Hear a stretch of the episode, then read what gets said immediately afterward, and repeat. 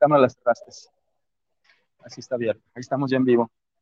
¿Qué tal? ¿Cómo están, compañeros? Pues estamos aquí tratando de hacer una transmisión desde la Ciudad de México. Estamos en la Alameda Central, aquí en esta ciudad capital. Precisamente venimos a presentar algunas denuncias ante la Fiscalía General de la República por los temas de corrupción en pensiones del Estado, por los temas del saqueo, por los temas, pues, en donde nuestros fondos son parte de este botín de algunos funcionarios. Pero también vamos a aprovechar para tratar algunos asuntos que tienen que ver con las condiciones de trabajo en Ciudad Guzmán, con un reglamento de capacidad, un reglamento de, prestaciones, un reglamento que se está elaborando, que ya se elaboró, que ya se acordó, pero es un reglamento que solamente está tomando en cuenta la parte patronal y que de manera discrecional se estarán dando algunas prestaciones. Ya se perdieron algunos derechos, ya no son derechos, sino van a ser nada más a criterio a discreción de la parte patronal. Estaremos transmitiendo unas cápsulas con estos videos, pero quisimos arrancar precisamente en vivo desde esta ciudad capital. Recordemos que estamos ya a unas horas de que se arranque pues este informe de gobierno de los cinco años de nuestro presidente y que, bueno, dará cuentas precisamente del estado en que está nuestra nación. También nos acompaña el compañero Miguel Peña Ortiz de la eh, Bomberos Guadalajara, que también tiene ahí algunos comentarios, hizo algunas cápsulas que tienen que ver también con estas condiciones de los compañeros eh, bomberos y que según entendemos ya no están cubiertos sus riesgos de trabajo. Son condiciones pues muy precarias, son condiciones de trabajo en donde se arriesga la vida, pero no se les dan los mínimos que la ley establece. Nos acompaña también, que es el que está tomando la imagen, el compañero Sergio de sus pas en Ciudad Guzmán, y que eh, también se generó una cápsula con él para informarle pues a sus afiliados en dónde estamos parados y qué es lo que sigue después de esta presentación de este reglamento. Miguel. ¿Qué tal? Un saludo a todos nuestros seguidores y a la audiencia en general. Pues sí, como bien lo comenta el licenciado, eh, ahora sí que detrás o frente a este gran este, pues, imagen que nos muestra nuestra Alameda Central, eh, pues estamos haciendo esta cobertura especial. Y pues sí, como bien lo mencionamos, seguimos pues este, ahora sí que en, lo, en el aspecto de nuestra dependencia, la coordinación de bomberos de Guadalajara, tristemente y no, no sabemos en qué momento exactamente sucede esta situación de este cambio en, en esta, ahora sí que la modalidad 36-38 que estamos viendo, pues que pues sí nos afecta y sobre todo pues hacerle mención y, reiteramos esto a información a los compañeros también para que la, hagan extensa porque pues estamos expuestos a, a, situaciones constantes de riesgo y lo que nosotros eh, percibimos es de que en, una, en esas situaciones pues la parte patronal no va a hacerse responsable y sobre todo pues que está en riesgo no solo nuestra estabilidad, nuestro patrimonio, el patrimonio de nuestra familia, nuestra integridad. Entonces, son, son temas que se deben de, de seguir tocando y sobre todo hacer el exhorto a las autoridades, en este caso también, para que ponderen y sobre todo valoren si esta, eh, que esta modalidad pues no es la que nos correspondería. Entonces seguimos con bomberos con botas rotas y guantes desgarrados y siguen pues con un asunto de riesgo inminente de cualquier situación de su salud, en cualquier evento catastrófico que suceda. Así es. Así es. Bueno, compañeros, también es importante señalar que si no nos defendemos, si no nos organizamos, si no dejamos de ser tan pasivos, las cosas no van a cambiar. Y se los digo con todo respeto a los compañeros bomberos, no solamente de Guadalajara, sino incluso de Protección Civil del Estado, que tienen que tomar conciencia de que sus derechos, si no los defienden la parte patronal, difícilmente reconoce esos derechos. Y recordemos que lo único que tenemos es nuestra fuerza de trabajo. Cuando se lesionen, cuando se lastimen la espalda, cuando les surja una enfermedad de estas enfermedades que están eh, generándose en los compañeros bomberos, que son lastimarse la, cintura, la espalda, la columna vertebral, incluso, no sé qué tanto exista, pero sí hay una variante donde a algunos compañeros sí se les está generando algún tipo de cáncer. No sé si sea porque no están protegidos por lo que están respirando, por las condiciones, por el estrés, pero estaremos haciendo un estudio un poco más profundo y buscando los datos de a cuántos compañeros les afecta este tipo de enfermedades y qué se va a hacer o qué se está haciendo pues para reducir los riesgos, sobre todo los riesgos de estar respirando material infectocontagioso, material que no es bueno para la salud. Y decirles pues, compañeros bomberos, que si no luchan porque se les dé su bono de insalubridad, están perdiendo, porque cada día que ustedes laboran, cada día que ustedes trabajan, se va desgastando el cuerpo, se va acabando la salud, van dejando la edad ahí. Y si no cuidan esto, entonces sí se va a acabar, compañeros. Entonces hay que luchar porque el bono de insalubridad sea una realidad. Sí, lo, hemos dicho repetidamente. Aunque la, ahora sí que los coordinadores y los mandos pudieran objetar estas denuncias que hemos hecho, ¿no? Y que, lo, que hemos planteado sobre la falta y la carencia de estos equipos, ellos pudieran argumentar pues que, que, sí, sé que sí existen estos equipos, pero lo que debemos de nosotros de, tener en cuenta es de que si esos equipos están todavía bajo la norma, eh, que no hayan ya sufrido desgastes, caducado, La, ahora sí que es su vigencia, porque hay, un, hay unos tiempos que nos marcan, ¿no? Y sobre todo en los mantenimientos. Ahorita actualmente existe un equipo para el llenado de estos equipos de respiración autónoma, pero esto es apenas reciente, este, duró mucho tiempo que se estuvieron llenando con un equipo que estaba dañado. Entonces, este, pues, ¿qué es lo que sucede? La exposición a, ahora sí que inhalar y que se produzcan cuerpos extraños, además de que sufrir esas lesiones en, pulmones y, o otro tipo de, lesiones también en las vías respiratorias por una infección, ¿no? Pues hay una constante en el desarrollo de enfermedades del EPOC, ¿se dice? Sí, el EPOC es una de ellas y, y sobre todo pues por, las, por los gases, humos y sustancias eh, peligrosas, ¿no? Este, que están cada vez, cada vez más este, saliendo nuevas, nuevas este, sustancias que nos ponen en riesgo. Compañeros y amigos, bueno, tenemos que tener el valor para defendernos, si no, nadie va a luchar por nosotros. Cada uno de nosotros tenemos la responsabilidad de aportar lo que tengamos que aportar para que las cosas cambien. Queremos mandar un saludo desde esta ciudad a todos los compañeros de la Federación General de Trabajadores del Estado de Jalisco y sus municipios, a los compañeros de Tamazula, de Ciudad Guzmán, de Tuxpan, Jalisco, de Tequila, también les mandamos un saludo. Un saludo también a los compañeros de Jocotepec que están luchando por su toma de nota. Un saludo a los compañeros de Zapotlanejo que también están luchando porque se les cubran los riesgos de trabajo, no los riesgos de trabajo, que les den atención médica, porque no tienen ella ninguna modalidad del Seguro Social y tampoco tienen pensiones del Estado. También a los compañeros del SUSPAS de Ciudad Guzmán, aquí está su dirigente que se echó el viaje con nosotros precisamente para defender desde los más altos tribunales los derechos que tenemos todos en nuestro sistema pensionario. Bueno, compañeros y amigos, esperemos que no sea apatía lo que tengan los trabajadores, sino que se involucren mucho en este asunto y busquen mejorar las condiciones de trabajo. Y si están en un sindicato espurio, bueno, compañeros, son parte del problema, porque al estar en un sindicato espurio, al estar con los dirigentes charros, están fortaleciendo, los están permitiendo que ellos sigan disfrutando, pues, su representación. Por eso es importante informarse y construir un sindicalismo independiente, un sindicalismo distinto.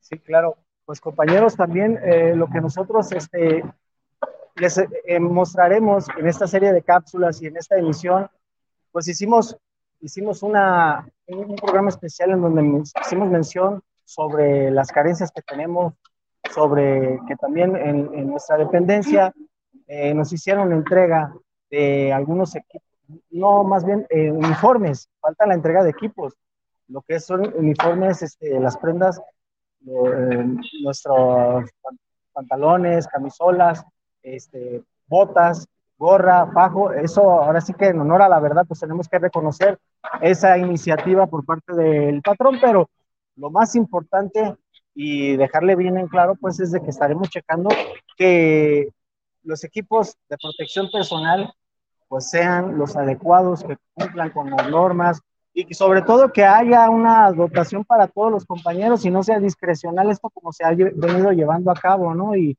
que ahora sí que si nos toca la suerte, pues nos van a entregar y sabiendo pues que nosotros este, somos la primera línea de, del fuego. Sí, así, es. Bueno, vamos a pedirle al ingeniero que nos está apoyando desde Guadalajara que inicie con las cápsulas, con los videos que, que hicimos pues a lo largo de la mañana para precisamente darle contenido a este programa. Ingeniero, adelante con los videos, por favor.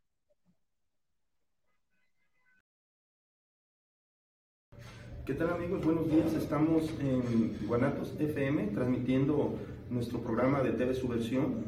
Les damos un cordial saludo a todos aquellos que nos están escuchando y que nos están siguiendo. Saludamos también al ingeniero Israel que nos está haciendo el favor de apoyarnos desde la cabina.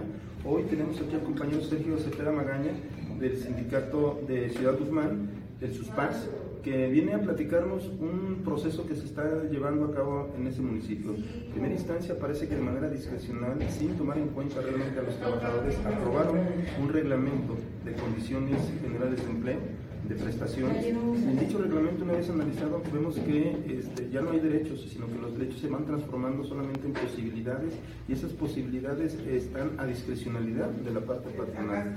Ya no se les está eh, reconociendo derechos ya adquiridos y que tienen las condiciones generales de empleo. Sergio, ¿qué es lo que tú viste en este reglamento y cuál es la historia de este reglamento? Primeramente en este reglamento este, nos están afectando con la modalidad del seguro social. Siempre hemos tenido la modalidad 42. En alguna ocasión la habíamos quitado, la recuperamos en el 2012 y ahorita ya nos la están este, condicionando, que es la obligatoria para todos los trabajadores de los municipios eh, del Estado. Entonces este, nos está afectando, ya no nos cubre el riesgo de trabajo a los compañeros, ya no tiene las prestaciones económicas, ya no cubres para pensión el RCB, que se llama. Este, entonces sí nos están afectando en cuanto a la modalidad del seguro. Dicen que los que ya la tenemos no nos la van a quitar, va a ser para los que de nuevo ingreso, pero cuando ingrese una persona al sindicato, pues ya no te, te van a respetar tus eh, logros que tienes como sindicato, y es tener la moda 43. O sea, gradualmente, sistemáticamente te van a ir quitando los derechos que tú has ganado, los, las, los logros sindicales. Aquí es importante señalar que este tipo de procesos rompe la solidaridad generacional porque lo que le venden al trabajador que tiene estos derechos, a ti no te van a afectar, pero las siguientes generaciones ya no van a tener estos derechos que se contaban. Me parece ahí que sí es riesgoso que el trabajador no asuma una posición de dignidad y sobre todo de solidaridad con las siguientes generaciones. Sergio. Sí, este, otra situación de la que también nos están afectando este, es eh, hay un bono de servidor público para todos los este, trabajadores y servidores públicos del estado de Jalisco. Ahora nos están poniendo como bono de productividad o un incentivo, pero ya lo están condicionando en cuanto a la asistencia, en cuanto a incapacidades. Entonces ya lo están dejando con laguna, lo están dejando con requisitos. ya están con requisitos. Y los requisitos los va a poner la parte patronal de manera discrecional. Sí, ya ellos van a decidir, ah, pues tuviste una falta, tuviste incapacidades, no hubo la productividad, pues no sé qué será porque... O no fuiste lo suficientemente sumiso.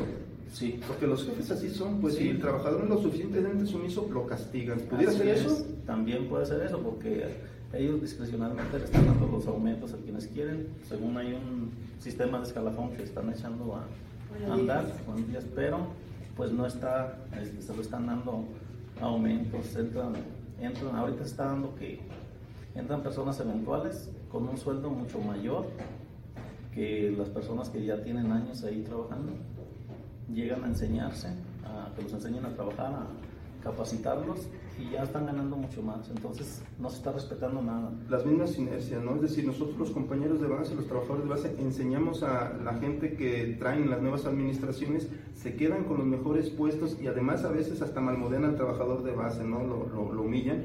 Y ahí me parece que están rompiendo todo el servicio civil de carrera y están condenando a las instituciones públicas precisamente a la mediocridad porque quienes saben sacar el trabajo son precisamente los compañeros de base y con este tipo de acciones no se les da oportunidad de subir, sino que traen de manera discrecional a los amigos, a los compadres, a las amantes, a los que estuvieron en la campaña y es como un pago, pues por eso los servicios públicos no se mejoran precisamente por la discrecionalidad de los funcionarios.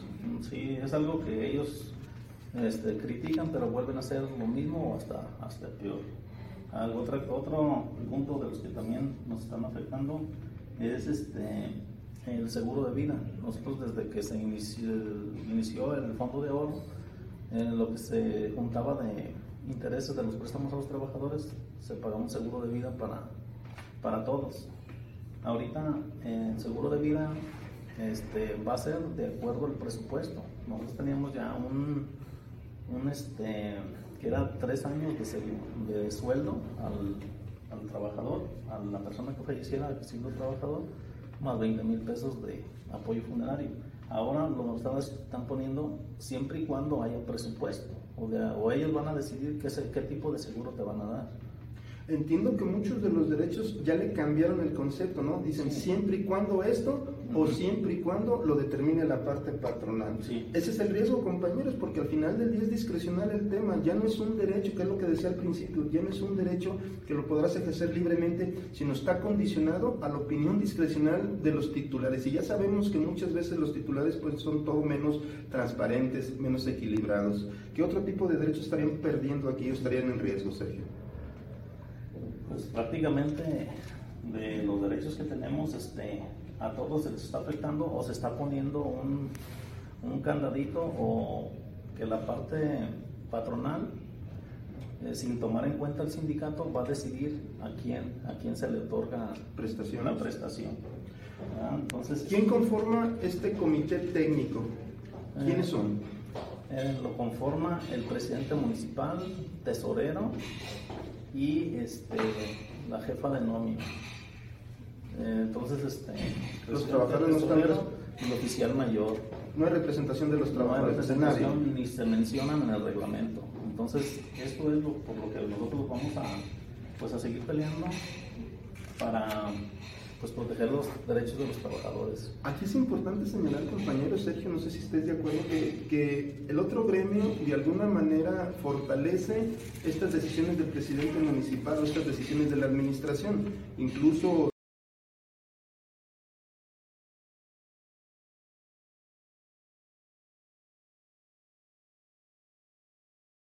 Tuve la oportunidad de ver un video donde un funcionario, creo que es un regidor, agradece la disposición del otro sindicato precisamente para eh, redactar este reglamento.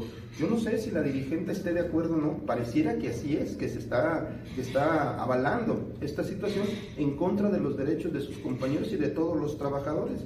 Por eso es importante también que existan definiciones, que no haya hipocresías, que quien tenga, si ella cree que esto es bueno, que lo defienda, pero que también no se diluya diciéndole que yo no estoy de acuerdo, pero no haga nada en contra de la pérdida de los derechos de los trabajadores. Sergio. Sí, este, así es. Hay, hay un video ahí donde fue, donde se aprobó este reglamento, donde la persona que metió la iniciativa al regidor este, le está agradeciendo a la líder sindical y a la persona que está encargada del seguro en su sindicato le está diciendo que pues, le agradece que ellos hicieron la, ayudó a redactar este, y nos está llevando entre las patas a, a este sindicato también que, que, represento. Entonces, por eso, o sea, todo indica que ves el video y es ella y ella que estuvieron pues, de acuerdo, las dos personas del, del sindicato. Esa es complicidad, compañeros. Ojalá el trabajador despierte y se dé cuenta, pues, que esa expresión sindical eh, no es una opción real para los trabajadores, sino que es el problema. Recuerden, compañeros, que cuando se fragmentó el sindicato empezamos a perder fuerza y derechos y que lo único que ha contribuido ese sindicato, esa expresión sindical es a debilitar a la clase trabajadora. No recuerdo, salvo que tú tengas ese dato, Sergio, un solo hecho, un solo acto, un solo derecho que hubieran conseguido, que hubieran peleado los otros. No hay ninguno por lo que veo, desde el año pasado han estado convalidando y convalidando y convalidando las decisiones del presidente municipal, aunque no lo digan. Y entiendo, no sé si es así, que también les dan ciertas canojías y prebendan y las traen. ¿Hay una complicidad? Hay una complicidad clara. A esta persona que les, según les ayudó a hacer la redacción, eh, le acaban de subir el sueldo, la acomodaron en un puesto en oficialía mayor. Este, otro compañero que anda también con ellas, que es este, estaba en un puesto de, de campo, lo acaban de pasar al departamento de catastro. Claro que también le van a, a, subir, el sueldo, a subir el sueldo. Ahí está el ejemplo, compañeros. Este es el reglamento que hace que todos los derechos ya sean de manera discrecional y los tenga que determinar el patrón. Y ya estamos el ejemplo. Ya lo hicieron en dos personas sin tener un procedimiento que argumente por qué suben de sueldo. Un escalafón, un sistema. No, fue simplemente un pago a su sumisión. Así lo veo. Así, así es, o sea, claramente así es. Ella pues es muy hábil para manejar a, a, su gente. Me dice que el cambio del seguro es el de la modalidad del seguro es porque el seguro social como institución está obligando, obligando al patrón a ponernos en esa modalidad porque es la modalidad que es para los servidores públicos. Hay que decir pues que eso también es inexacto. El seguro no puede estar obligando a la parte patronal. Dice, los servidores públicos cuando menos deben de tener esta, cuando menos. No significa que si hay presupuesto y hay condiciones no pueda subir a otra modalidad con mejores prestaciones. Pero además hay otro principio, compañeros, que es la progresividad de la ley. Los derechos laborales no pueden ir hacia atrás. Y evidentemente si hay compañeros que tienen la modalidad 42, debe de lucharse para que esa modalidad se mantenga con las siguientes generaciones. Que no se rompa la solidaridad, compañeros, generacional de los trabajadores. Sergio, tu último comentario para cerrar este pues, bloque. Mi último comentario es que pues, no vamos a dejar que los logros que hemos tenido como sindicato a través de hace más de 20, 25 años, ellos estén cambiando de nombre para irnos quitando bonos que se nos daban, eh, que los hemos cambiado por otras este, prestaciones que teníamos. Ellos llegan y nos quieren quitar, o sea, ya los están condicionando. Entonces no lo vamos a permitir, vamos a hacer lo que sea necesario jurídicamente para mantener los logros que ya tenemos. Y que sean derechos, porque este asunto del bono del servidor público, la ley de servidor público dice que es un bono y que no está condicionado más que solamente que evidentemente que trabajes un año, pues pero no hay otros parámetros que te tengan que aplicar para que te lo den o no te lo den. Y aquí está el riesgo, compañeros. Evidentemente va a ser un premio y castigo a todos aquellos que no sean sumisos, les van a querer quitar el bono. O si le cae mal a tu jefe, te lo van a quitar. Por eso es importante, compañero, defenderse, hacerse, acérquense con su secretario, con el único sindicato legítimo que hay en Ciudad y luchemos. Muchas gracias. Bueno, pues ahí estamos este, y seguimos en la, en la lucha. Bueno, pues este, entonces eso, sería todo. Nosotros vamos a seguir en pie de lucha y pues aquí estamos compañeros. Gracias.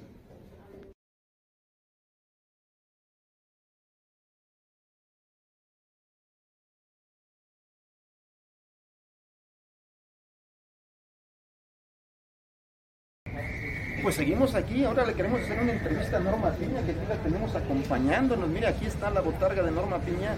Y ahí está con su impunidad y su cara de cartón, que no solamente está en la botarga, sino también yo creo que tiene ella una cara de cartón porque no eh, acepta precisamente el cambio en esta nación y porque sigue protegiendo precisamente a los delincuentes de cuello blanco. Y aquí está, enfrente de las eh, cruces de los compañeros del ABC, de los niños del ABC que fueron pues muertos por la negligencia de estos funcionarios. Pero aquí no, Norma Piña, bueno, está protegida por este sistema oligárquico que todavía subsiste. Por eso yo creo que sí tenemos que cambiar tendríamos que decirle que si no le da vergüenza cobrar más que el presidente de la República, si, no le da vergüenza estar liberando a tanto delincuente. En principio de cuenta, eh, congelan cuentas de grandes narcos y que aquí la buena ministra se las libera. Se detienen a delincuentes y aquí los amparan. Es decir, esa es la impunidad, la impunidad que generan este mal trabajo de esta magistrada que al final del día pues tiene compromisos con la oligarquía, tiene compromisos con los delincuentes de cuello blanco. Por eso, ojalá logremos este cambio y el plan sea una realidad. Miguel.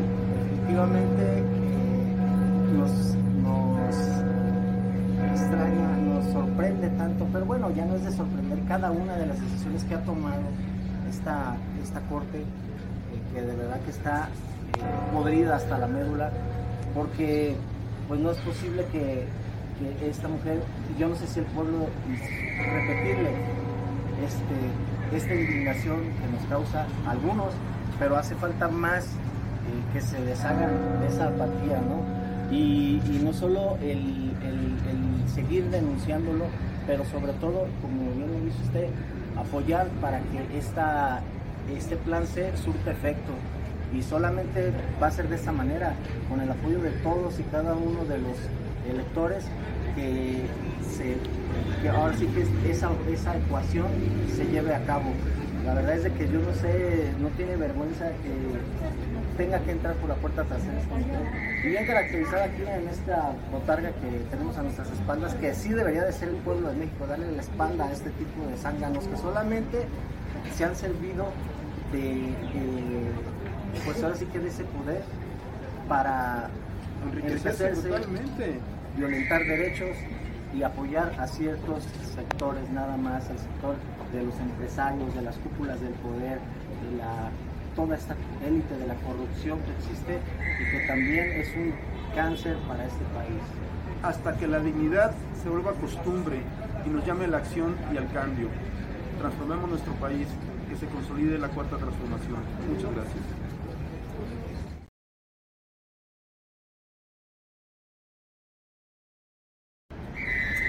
Compañeros, como alguien decía, prohibido olvidar. No podemos olvidar las tragedias que han enlutado este país. No podemos olvidar las tragedias que son consecuencia de la negligencia de funcionarios. No podemos olvidar que se le negó justicia a los padres de los niños que fueron asesinados por la negligencia de funcionarios. Lo de la guardería ABC no es un asunto más, sino es la constante precisamente de este Poder Judicial que niega justicia a los mexicanos. Aquí están las cruces, aquí están los nombres de los niños, aquí están como testimonio mudo pero muy sentido de lo que sucedió con sus tiernas vidas, con la etapa más hermosa fueron cercenadas estas vidas por la negligencia de los funcionarios que controlaban las guarderías. Y no hay que olvidar que fue en el periodo de Calderón el que permitió precisamente que sus familiares, que sus amigos tuvieran concesionadas estos servicios. ¿Para qué? Para enriquecerse brutalmente y no cuidaron lo mínimo que tenían que cuidar. Y aquí está como testimonio de la negativa del Poder Judicial a hacer justicia. Una justicia elemental, no estamos pidiendo otra cosa, pero ahí está el testimonio. Aquí están las cruces aquí están los nombres de los niños que murieron en la más tierna edad precisamente por la negligencia de estos funcionarios y cómo la Suprema Corte de Justicia les negó la justicia más elemental. Miguel. Definitivamente, verdad que no sé si, bueno, lo han demostrado en cada una de las sentencias a modo y, liberando criminales y, ahora sí que eh, dejando de la, haciendo de lado la constitución misma pero es indignante ver esta situación que pues aquí está el clamor de, estos pequeños que murieron, este, como bien lo menciona usted, pues por la negligencia y sobre todo pues eh, todavía si eso le abonamos que esta persona sigue pues protegiendo a cada uno de estos políticos corruptos, eh, liberando a estos eh, políticos, ministerios públicos, y se ha visto el claro ejemplo pues de todas estas negligencias, anomalías y toda esta omisión ¿no? y toda esta complicidad de corrupción que tiene esta mujer. Si hay duda de qué hacer compañeros, recuerden esta imagen, recuerden estos nombres, recuerden la tragedia. Nunca más una tragedia como estos, nunca más un poder judicial cerrado, un poder judicial tan corrupto, nunca más magistrados y jueces que le niegan justicia al pueblo, nunca más compañeros.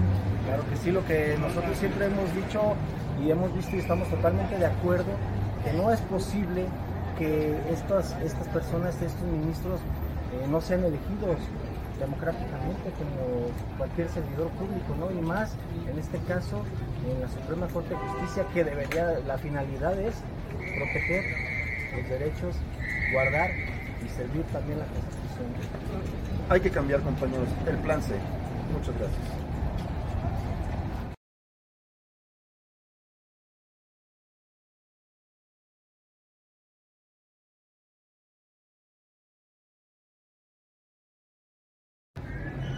¿Qué tal amigos? ¿Cómo están? Pues estamos aquí en la Suprema Corte de Justicia de la Nación en una de las protestas más sentidas de la población, esta protesta que tiene que ver en contra de la impunidad del Poder Judicial. Aquí vemos cómo se han manifestado algunas de las exigencias que tiene la sociedad precisamente para que se limpie el Poder Judicial.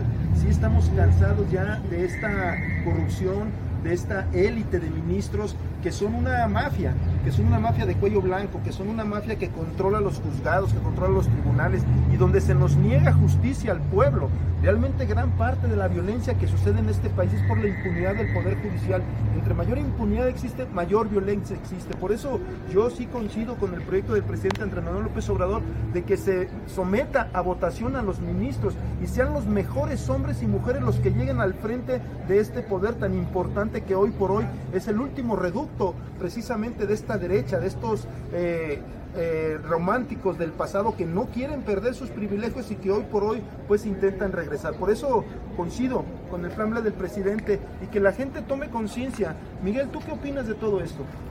Bueno, ¿qué tal compañeros y toda la ciudadanía? Pues antes que nada recordarles que para que este proyecto, este plan sea aplicable, pues es necesario el apoyo de todos, que cuando se vote cuál es la fórmula de la, de la, ecuación, ser mayoría calificada. Actualmente tenemos la mayoría simple, pero no nos alcanza pues para poder deshacernos de estos lastres. Entonces si no le causa indignación a esta mujer el tener que entrar por la puerta trasera como lo que es. Este, y sobre todo, pero más indignación al pueblo de México, ver todos los, los privilegios que tienen, cuando todos vemos todos los ciudadanos que van cada día a buscar el sustento, a trabajar, este, echarle todas las ganas y estos eh, corruptos este, apoyándose y violentándose de algunas triquiñuelas, pues hacen eh, ahora sí que resoluciones a modo, violentando la constitución, eh, y ganando más que el propio presidente. Y no solo eso, sino que también sacando sentencias, liberando criminales, este, y pues que ha sido esta eh, corte, pues como lo bien lo mencionan, hasta ellos mismos lo aceptan que es una puerta giratoria, que por un lado los meten y los vuelven a sacar. Sí, me parece importante también que la ciudadanía identifique plenamente, que ya se ha identificado la cabeza de la serpiente o quiénes son los oligarcas que quieren que este país regrese. Aquí está, este personaje, este personaje canoso, este personaje Claudio X González, es un golpista. Este es un tipo que se ha enriquecido brutalmente de la corrupción en este país con los anteriores sexenios. Este tipo, y aquí están, dos de sus cómplices son los que quieren que el país regrese a aquellos tiempos en donde ellos eran todopoderosos, donde el poder ejecutivo le respondía, donde se entregaban todos los recursos naturales a los extranjeros. Este personaje que lo tenemos ahí, pues es esto, es la representación precisamente de los golpistas en este país. Y es aquel que desprecia la educación pública, desprecia los derechos de los trabajadores, desprecia cualquier derecho que tenga el pueblo para mejorar y empoderarse. Por eso, amigos, no nos equivoquemos. Y como decían los Flores Magón, no hay nada más triste que un esclavo feliz. Y también tenemos que eh, agarrar esta frase con otra que decía, eh, el pueblo y los trabajadores hay momentos que tenemos más necesidad de dignidad que de otra cosa, compañeros. Si no hay dignidad, si no hay arrojo, si no hay valentía, las cosas no van a cambiar y este país nos necesita. O apoyamos para que la cuarta transformación se profundice y se consolide o nos va a cargar la chingada a todos. Así es, definitivamente. Y, de verdad que sí, es triste cómo estará de, devaluada la política, que se tienen que apoyar de un tipo como este, no un, que debería ser un X. Como no es que se apoyen, él es el jefe.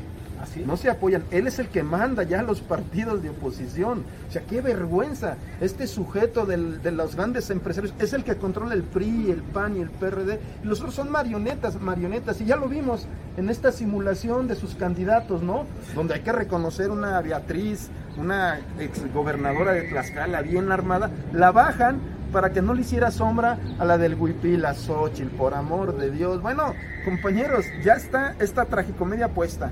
Esperemos pues que tomamos la conciencia y no nos dejemos engañar. Otra situación lamentable, apoyarse de estos periodistas también corruptos, nefastos y que ahora sí que mienten sistemáticamente con cada, en cada emisión que dan y pues ahora sí que favoreciendo a estos intereses.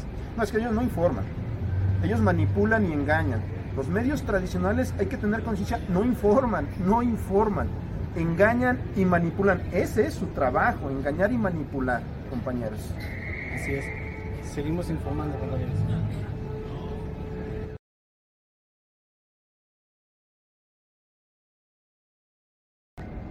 ¿Qué tal amigos? Estamos aquí precisamente enfrente del Palacio Nacional, este día tan importante en donde se están preparando el mes patrio, pero también queremos felicitar al presidente por su quinto informe. Estos cinco años de transformación en nuestra patria han sido muy buenos, hemos mejorado muchas de las cosas, ha mejorado el poder adquisitivo de la clase trabajadora y yo creo pues que los resultados son positivos.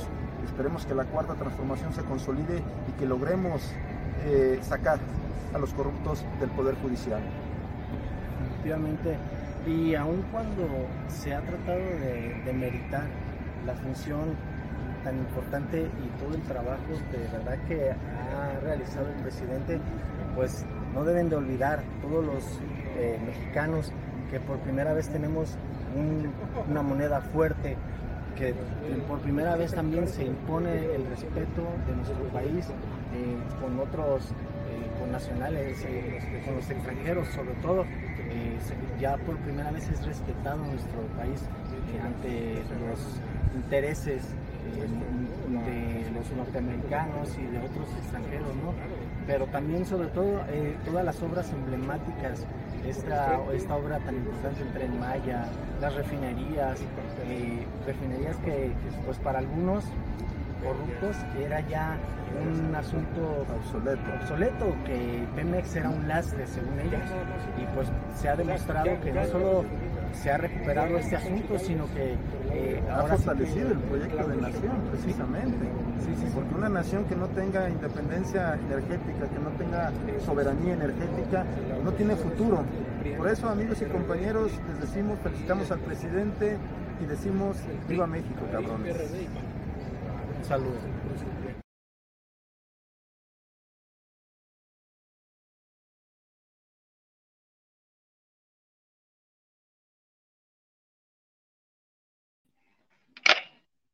estamos ahí. Pues nuevamente, compañeros, estamos aquí buscando encontrar la solución a la problemática laboral de los compañeros servidores públicos en Guadalajara, en Jalisco. Vamos a mandar algunos saludos de los que nos han estado siguiendo en este programa. La verdad es que ha sido un poco complicado hacer las transmisiones, quizás por la falta de pericia, pero lo estamos haciendo con todo el gusto y sobre todo utilizando pues la posibilidad de transmitir de aquí una vez que presentamos las denuncias ante la Fiscalía General de la República por el tema del saqueo en pensiones del Estado. Este dato lo estaremos dando en el siguiente programa para que todos los trabajadores tengan claro cuál es la hoja de ruta para rescatar nuestros fondos pensionarios. Estamos mandando saludos a Daniel. A ver, déjenme ver, se me fue el dato. Hacia el compañero Víctor Daniel Ramírez, saludos para el programa desde la Ciudad de México también. Ah, mira, pues aquí estamos. El licenciado, también al compañero Luis Eduardo Morales, saludos desde la Ciudad de México. Bueno, pues coincidimos, estamos acá en, su terruño, precisamente visitándolos y se están preparando todo para las fiestas patrias. La verdad es que el Zócalo luce impresionante con todo lo que le han puesto y sobre todo se siente que la gente está contenta, que la gente está satisfecha por estos cinco años de la cuarta transformación, por estos cinco años de un cambio de gobierno. Por eso creo que es importante que la gente tome conciencia. Tenemos que buscar que la transformación se profundice en nuestro país. No podemos darnos el, o permitir que se regrese, que regrese la derecha, que se nos quiten los derechos que ya tenemos porque sí hay mucho ruido en el ambiente, hay muchas personas que están tratando de confundir a la gente y de que crean que la cuarta transformación no funcionó o que estamos este, perdiendo algunas de las cosas que ya se habían ganado, que piensan ellos que se ganó. Pero la verdad de las cosas es que estamos bien, tenemos que profundizar esta lucha en, la, en el papel de los trabajadores y es importante resaltar que estamos esperando las nuevas reformas que se están planteando en el Congreso de la Unión, es decir, que disminuya la jornada laboral, que aumente el aguinaldo y que el trabajador pueda tener más prestaciones, sobre todo pues que su vida tenga un poco más de tranquilidad, más de dignidad, porque es lo único que tenemos, es la fuerza de trabajo. Nosotros sí creemos que la clase trabajadora ha salido ganando de todas, todas con esta cuarta transformación y estamos contentos precisamente porque creemos que la transformación va a continuar, que la derecha está acotada, no logra convencer a los mexicanos de que ellos van a hacer mejor las cosas, porque ya los conocemos, ya sabemos de qué pata cojean, ya sabemos que la única norma que tienen es privatizar absolutamente todo, concesionar los servicios públicos, disminuir los servicios que da el Estado para que sea la iniciativa privada la que tenga el control. Por eso nosotros sí coincidimos que debe el Estado fortalecerse, debe el Estado depurar lo corrupto, pero debemos de garantizar precisamente un proyecto de nación a partir de un Estado democrático, de un Estado de bienestar, de un Estado que sí vea que, por ejemplo, el acceso al agua, el acceso a la energía, son derechos humanos necesarios y el único que puede garantizar estos derechos humanos es precisamente el Estado, porque la iniciativa privada, por supuesto, que no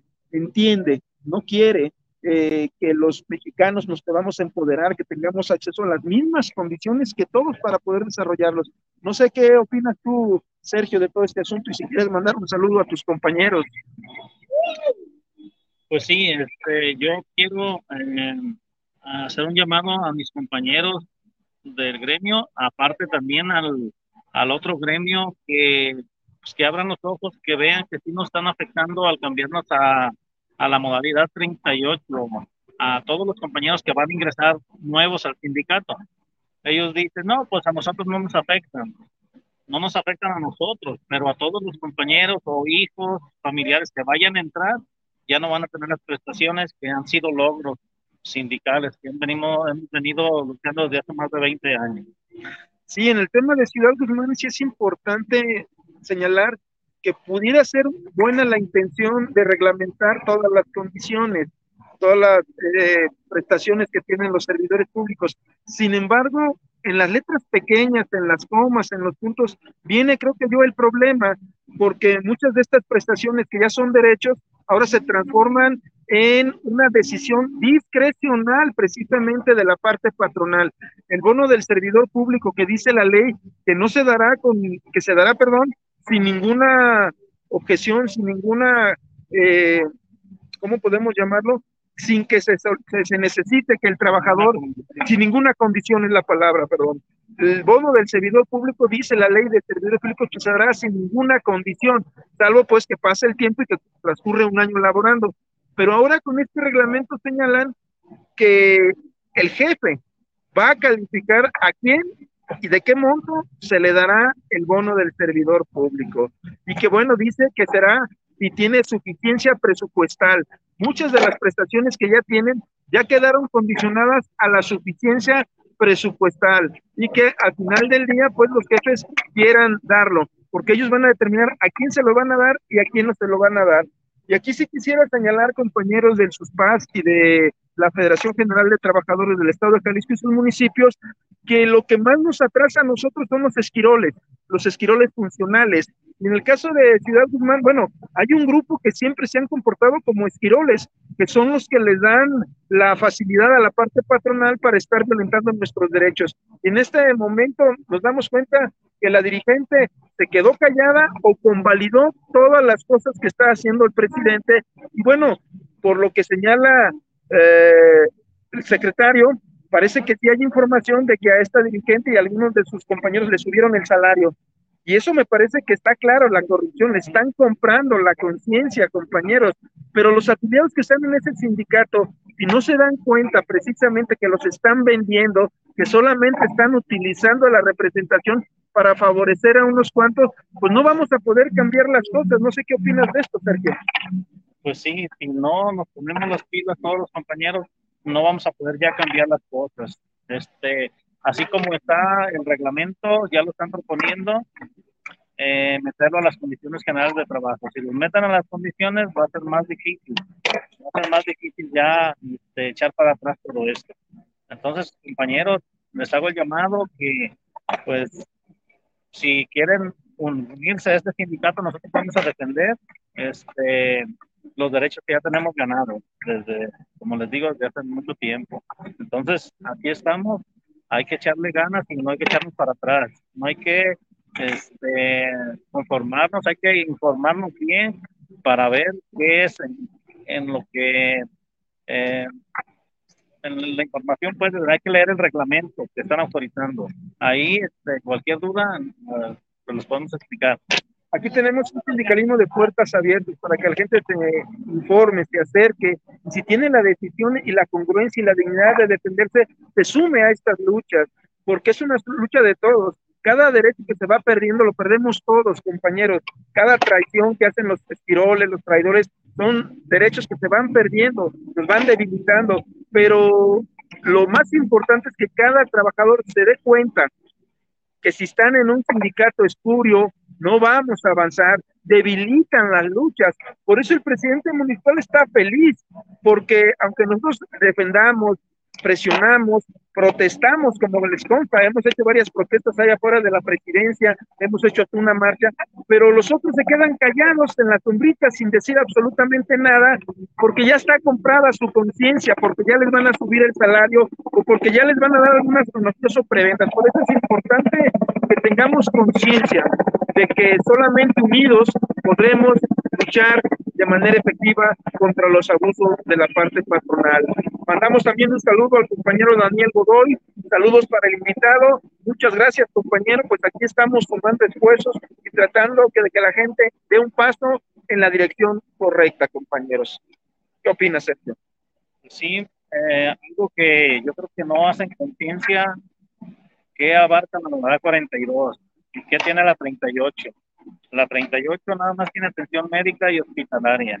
Nada más te dan una profen, paracetamol y clofenaco.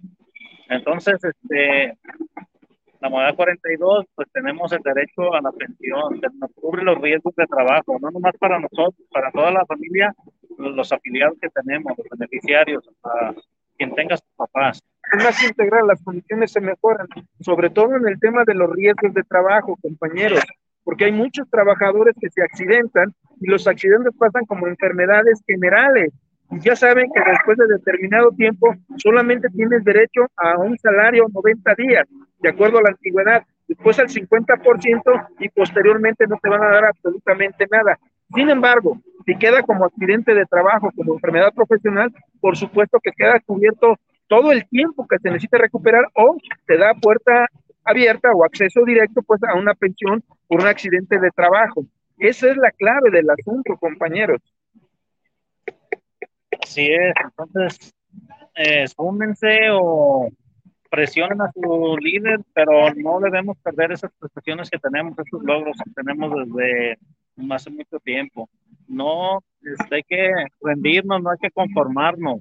Ellos lo que quieren es poco a poco, sistemáticamente quitarnos las prestaciones y de ahí y desaparecer los sindicatos, porque eh, nos van a dar, les van a dar las prestaciones que nosotros ya tenemos, la van a repartir en, a los eventuales. Está bien que pues, puede ser que les vayan dando las prestaciones, pero que se las vayan ganando. Son eventuales, van llegando, llegan con un salario, van trabajando les van subiendo sus prestaciones. Que las tengamos todos, no importa, está bien, pero no hay que dejar lo que son logros, no hay que perderlos. Sí, es decir, nosotros no estamos en contra de que los derechos protejan a todo mundo. Lo que estamos en contra es que perdamos derechos, que porque tratar de cubrir a otros nos quiten algunos derechos. Aquí parece que es una jiribilla, diría alguien. Hay jiribilla en este asunto. Hay, hay este, como que esta intención de engañar a los compañeros trabajadores porque todo va a ser discrecional, va a ser premio y castigo. Imagínense que la parte patronal determine a quién darle prestaciones y a quién no, compañeros. ¿En qué lógica nos vamos a meter? Pues de por sí eh, nos reprimen. Ahora con esta situación, cualquier trabajador que se defienda le van a quitar las prestaciones. Aquí también abre la posibilidad de hacer un comentario más. ¿Cuál es el otro comentario? El tema del Tribunal de Arbitraje y Escalafón. Tenemos que hacer algo con este tribunal, compañeros. Este tribunal es el problema, no es la solución de la problemática laboral en el estado de Jalisco. El Tribunal de Arbitraje Escalafón en Jalisco son de los peores tribunales que existen, de los que están más colapsados, de los que tienen más retraso, de los que tienen una lógica total y absolutamente patronal. Está controlado por los malos funcionarios del tribunal. Hay demandas que duran dos, tres años para que inicie la primera audiencia hay eh, promociones que hemos hecho y que tardan seis, siete meses en acordarlos hasta que no es vía amparo que los obligamos a que se acuerde conforme a derecho. Es decir, en el Tribunal de Arbitraje y Escalafón no hay un debido proceso, no hay esta intención de garantizarnos justicia pronta y expedita.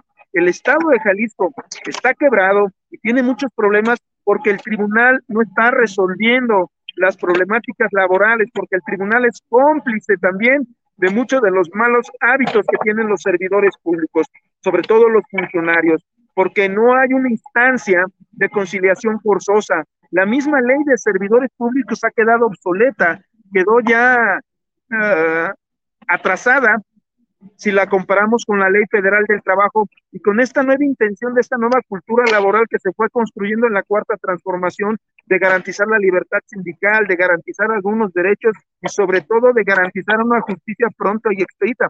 Por eso desaparecieron las juntas locales de conciliación y arbitraje, porque eran instancias total y absolutamente corrompidas. No le garantizaban absolutamente a nadie nada de justicia. Ya desaparecieron. Pero este principio del tripartidismo también está en el Tribunal de Arbitraje Escalafón. Hay tres magistrados. Uno lo pone el gobierno, otra la federación mayoritaria, que casi siempre es una federación charra, una federación controlada y una federación totalmente aliada a la parte patronal. Y un tercero que ponen los dos. Es decir, realmente el tribunal está totalmente controlado por el gobierno en turno y los trabajadores, los sindicatos democráticos, las expresiones de un sindicalismo distinto, tenemos que luchar para que se cumplan los mínimos que la ley establece. Y parece ser que a los magistrados del tribunal no les corre el tiempo, ¿eh? No les corre el tiempo porque sigue con la misma lentitud. Y habrá magistrados que dicen, es que yo acabo de llegar, yo no tengo todos los datos, no tengo personal, pero ese no es nuestro problema tendrán que pedirle al Ejecutivo que garantice mejores prestaciones para los que trabajan en el Tribunal de Arbitraje y Escalafón, más personal, que se inicie una modificación a la ley de servidores públicos para que no quede tan ambigua. En estos momentos, un funcionario puede correr a 50, 100 trabajadores de base y aunque sea un despido injustificado, este abuso de autoridad no tiene ninguna sanción, no tiene ninguna repercusión. Entonces los funcionarios lo que hacen es despedir de manera discrecional, violentando todos los derechos humanos laborales para contratar a sus incondicionales, para hacer los pagos que tienen que hacer políticamente a los que estuvieron acompañándolos en campaña, etcétera, etcétera. Pero no hay realmente esta intención de respetar los mínimos que la ley establece de muchos funcionarios. La mayoría de las demandas que existen en el Tribunal de Arbitraje Escalafón se dan porque los funcionarios no respetan los mínimos que la ley establece. No obstante, la ley de servidores públicos señala que están obligados a cumplir todas las prestaciones, todos los derechos, todo lo que señala la ley de servidores públicos. No es opcional, pero es letra muerta. Es letra muerta si no existe realmente trabajadores que defiendan estos derechos. Es letra muerta. No nos ayuda en gran cosa. Por ejemplo, tenemos el municipio de Zapotlanejo, donde los compañeros no tienen seguridad social, tienen solamente la atención médica municipal y creo que les dan 500 pesos al mes de medicina si es que se enferman, sus familiares no tienen acceso a esto. Tenemos hoy aproximadamente unas 10 personas en Zapotlanejo que tienen urgencia de operaciones, de cirugías y no hay dónde hacerlo porque no se está pagando ninguna modalidad del seguro social para estos compañeros. Ya no digamos la 42, ni siquiera la 38. Entonces, llegan los nuevos eh, políticos, los nuevos funcionarios, son electos, pero cuando llegan muchos, continúan con la misma inercia de utilizar la nómina para beneficio personal, de utilizar la nómina para beneficiar a sus compañeros, para fortalecer su partido, su facción, pero menos para consolidar las instituciones públicas. Es triste y es lamentable cómo vemos, por ejemplo, en el área de los bomberos, que puede pasar un buen elemento sus 30 años de servicio y nunca lo promovieron, porque no está conectado con el poder, porque no discrecionalmente lo ayudaron, etcétera. Pero no existe una garantía que por tu propio esfuerzo puedas ascender. hay compañeros que terminan sus 30 años con el mismo salario con el que iniciaron, sin absolutamente ningún incentivo. Y vemos cómo cada vez más llegan recomendados de los funcionarios y aunque no tengan el perfil, se quedan con los mejores salarios, son los que suben, son los que le dan mando y llegan además con la desvergüenza de que dicen, yo no sé nada, yo vengo a aprender. O sea, tenemos que enseñar a los trabajadores de base, a estos nuevos funcionarios, pero ellos se quedan con el salario más alto, con las mejores prestaciones, con todo lo que en derecho correspondería al trabajador que sí sabe hacer su trabajo, que sí tiene la experiencia, la antigüedad y los estudios para hacerlo. Por eso yo sí creo que es necesario que se le meta mano a la ley de servidores públicos del Estado de Jalisco, porque es una ley obsoleta. Incluso la Suprema Corte de Justicia de la Nación ya le eh, acomodó la plana varias veces. Primero, cuando se modificó la ley de servidores públicos en donde dicen que los trabajadores de confianza los podían despedir así, sin hacerles procedimiento, porque la confianza era un asunto abstracto de la parte patronal. Y si un día amanecen de malas y ya no quiero confiar en ese trabajador, lo puedo correr sin responsabilidad. Afortunadamente esto se cayó. Dijeron es inconstitucional. Hoy tenemos este nuevo concepto también que se modificó, en donde solamente tenemos el derecho de pedir un año de salarios caídos, un año de salarios caídos y lo demás un interés del 2%. Bueno, ya hay un criterio también de la Suprema Corte de Justicia de la Nación que dice que esto es incorrecto, inconstitucional y va en contra de la lógica que dice que la ley debe ser progresiva. Si los juicios no terminan este, en un año, es porque son obsoletos los tribunales, porque los funcionarios están simulando, pero en todo caso no es culpa del trabajador.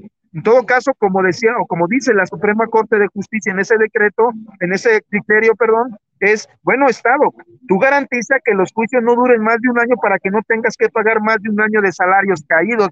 Pero este es un castigo, los juicios duran años y años y solamente quieren pagarte un año cuando no es culpa del trabajador. Por ejemplo, en el ayuntamiento de Teocuitatlán de Corona, donde hace seis años el presidente emanado de Acción Nacional despidió aproximadamente a 190 trabajadores sin hacerles procedimiento, sin tomarle la molestia de analizar los expedientes, a todos los corrió. Hoy muchos de esos juicios ya se ganaron, ya tenemos los laudos, pero evidentemente el nuevo presidente sigue amparándose y pateando el bote hasta que no puedan más y va a tener que llegar un presidente que tenga que pagar el 100% de las demandas. Pero ahí está el problema, todos salimos perdiendo, el erario, el trabajador, los servicios públicos y todo por caprichos de funcionarios, porque no hay un contrapeso, porque en la ley de servidores públicos realmente no existe una sanción para estos abusos. Cuando sucedió esto en Teocuitatlán de Corona, acudimos al Congreso del Estado a generarle un juicio político, un juicio de responsabilidad, porque iba a generar un quebranto patrimonial de muchos millones esta actitud del presidente. Pero en el Congreso nos votaron por un tubo, no se avanzó en este juicio político de responsabilidad contra el funcionario y el funcionario se fue impune, risa y risa, porque todo lo que robó se lo echó a la bolsa y sin ninguna responsabilidad. Cada uno de los presidentes que salen, como en San Pedro de los Aguaros, quedan ricos, millonarios, con casas, con ranchos, y la, el erario tronado, los ayuntamientos tronados, los servidores públicos con condiciones miserables, con condiciones que no son las óptimas para laborar. Por eso, compañeros, sí tenemos que cambiar, sí tenemos que buscar el cómo nos consolidemos, pero aquí hay un principio. Tenemos que buscar la integridad de los servidores públicos, porque somos nosotros mismos los que nos apuñalamos, los que traicionamos, los que ponemos en bandeja a los compañeros con la parte patronal para que los sancionen, para quedar bien con la parte patronal. Incluso a veces sirven de testigos en procedimientos administrativos falsos y firman como testigos para quedar bien con la parte patronal. Sin embargo, esto es un boomerang, porque tarde o temprano también se las pueden aplicar a ellos, pero sobre todo es una violación al derecho. No pueden estar dando testimonio de algo que no le consta. Por eso, o cambiamos compañeros y damos un paso hacia adelante, o no van a mejorar las cosas. Nosotros estaremos proponiendo a todas las fuerzas políticas que ya se están moviendo que metan mano a la ley de servidores públicos, que metan mano a la ley de pensiones del Estado y que sobre todo se garantice el servicio civil de carrera como un derecho claro, transparente, innegable de todo el servidor público, porque no se vale. En la mayoría de las dependencias son puros recomendados los que están llegando. No existe el servicio civil de carrera, no existe el sistema escalafonario, puros recomendados de que son la parte patronal. Ya vámonos a despedir, Sergio. ¿Qué concluyes con todo esto y cuál sería tu último mensaje, cuando menos de este momento, para los compañeros que nos están viendo?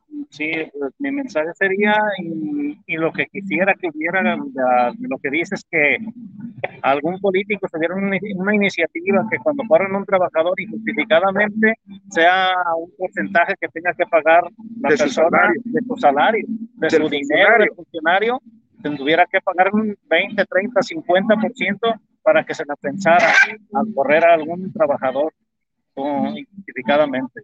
Entonces, este, pues ese sería el razonamiento y lo que uno este, estaría pidiendo a algún funcionario que hiciera eso. Y recuerden lo que dicen los Flores Magón, compañeros, los trabajadores y el pueblo tenemos más necesidad de dignidad que de otra cosa. Muchas gracias, nos vemos la próxima semana. Gracias, ingeniero.